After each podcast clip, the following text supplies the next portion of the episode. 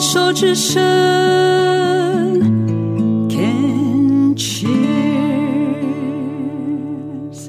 这里是牵手之声，Can Cheers 网络广播电台。您现在收听的节目是凯西的十一号公路。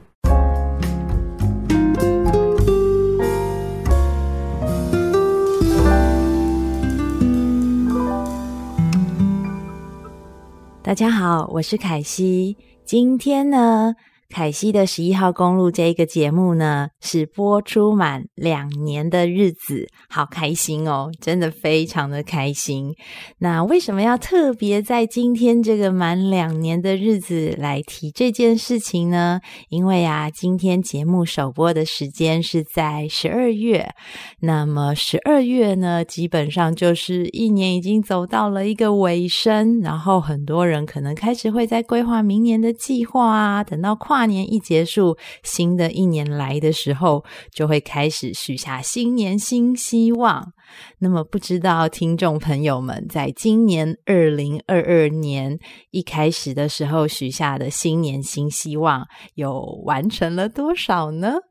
为什么要讲这个啊？就是因为凯西的十一号公路这个广播节目呢，是我在之前。诶，就是两年前的时候，对，两年前的时候，我许下的一个心愿，然后我没有想到，就真的有机会实现。然后实现这个梦想了之后呢，还能够持续一直做到现在。虽然节目呢播出的时间是每四周播出一次，不是很频繁的在做这个新节目的更新，但是呢，我觉得很棒的一件事情是每四周。播出一次，对我自己来说不会造成很大的压力跟负担，然后每一次都会很珍惜节目可以播出的时间，也觉得在这个准备的过程、录音的过程，还有在后置的过程等等相关的这个时间上面跟过程的体验上面，都是觉得非常的期待，然后很好玩。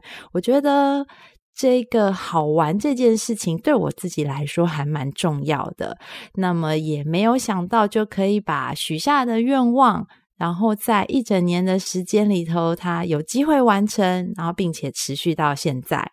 今年快要结束了，然后我今年对于自己也有一些新的发现跟一些新的期待。最近啊，就是有上了一堂课程，是有声书配音。在上一集的节目里面，这一个相关的一些收获跟感受，还有一些体会呢，在另外一个单元，就是想成长学什么里头有提到。所以在今天这个。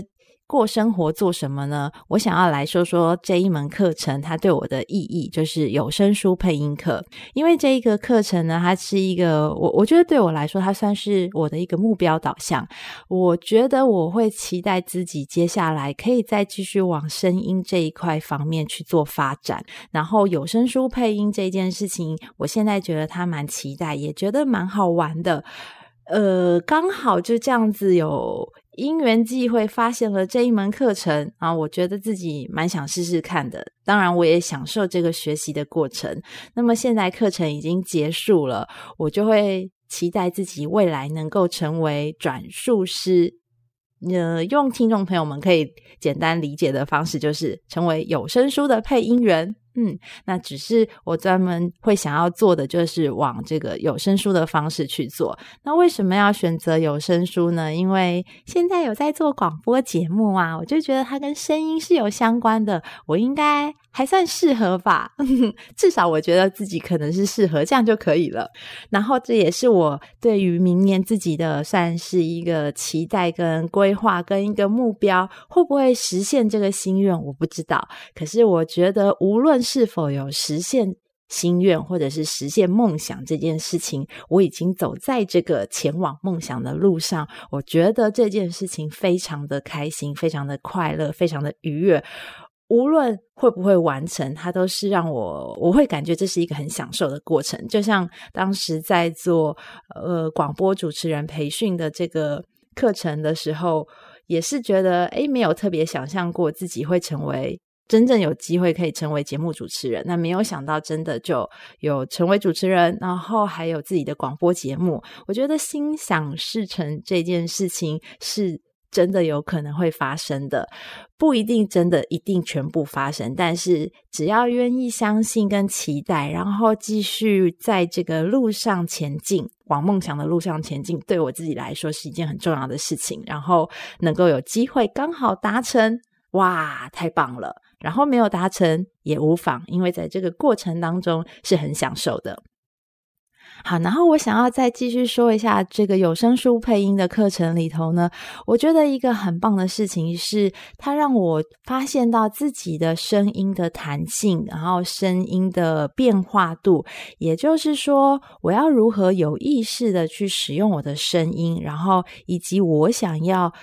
用我的声音跟听众，就是现在正在收听节目的听众朋友们，你们就是想要跟你们有什么样的距离，甚至呢，我希望可以透过我的声音传达什么样的表情，然后可以和听众朋友们有什么样的连接，这件事情我觉得非常的棒。然后在说话的部分啊，就是课程当中有提到，说话有四个元素，就是利用呼吸。共鸣、咬字，还有发声。呼吸的时候，我觉得不止在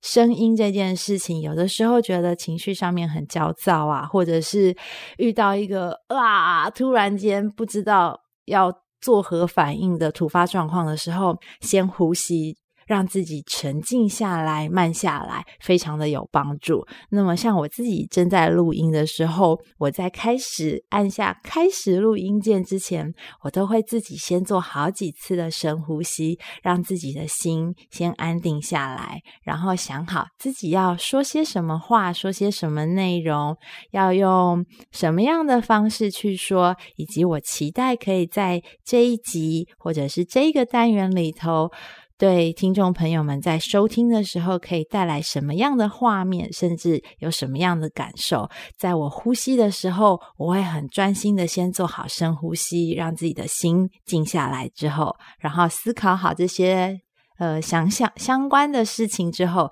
再开始按下录音键，然后开始说说话。给听众朋友们听，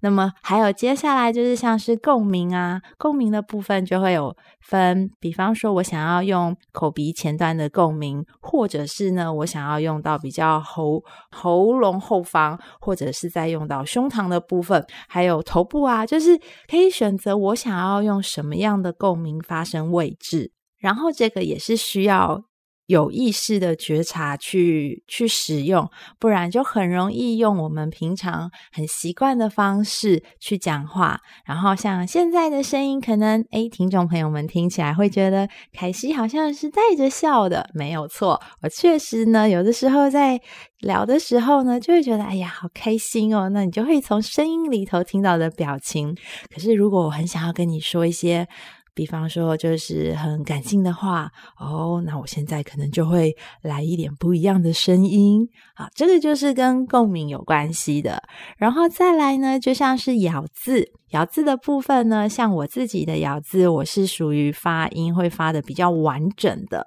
比较。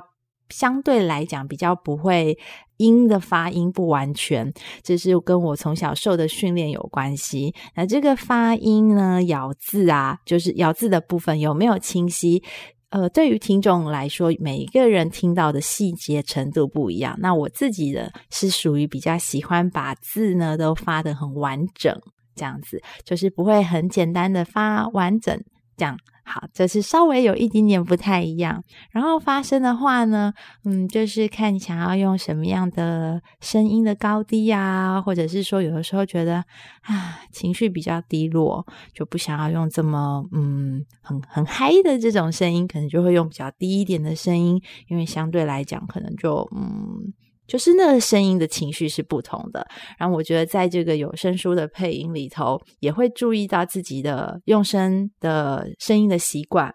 并且呢，在做这个书籍的文本的选择的时候，也会先想好，我今天要用什么样的方式去把这一本书好好的说给听众听，说给读者，说给要听这本书的人听，因为声音光是好听的。我觉得在这个课程学习完成之后，我发现光是声音好听是不够的，因为有的时候书的内容可能是比较哀伤的故事，但是如果我用带着很笑容、很开心的声音，然后去说一个很哀伤的故事，听起来不是觉得很违和、很很奇怪吗？那这个部分就是要去注意到的。然后，因为书是一整本的，而我们转述师的工作呢，就是要把这本书。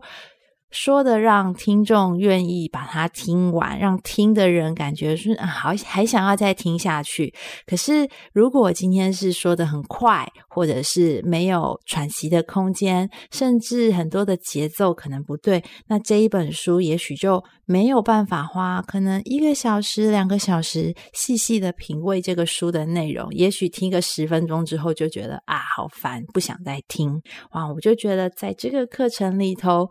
上了之后发现，哇，其实声音的运用有非常非常多元多种的变化，然后再搭配上这个书籍的部分，就很多的细节要注意到。然后我会期待未来可以有机会让很多人，就是渐渐开始啦，可以让很多人可以听到。我为你读的书，这是我对自己的期待，不知道有没有机会达成，但是有梦最美嘛。嗯，我会期待有实现心愿的那一天，无论它是否会发生。那么，在今天的过生活做什么这个单元的最后啊，凯西就先祝听众朋友们这个有很开心的可以过完这一整年，无论这一整年呢是好的或是是坏的呢，我觉得都已经过去了，我们就好好的珍惜现在，然后抱有一个期待未来的时间。嗯，我会觉得。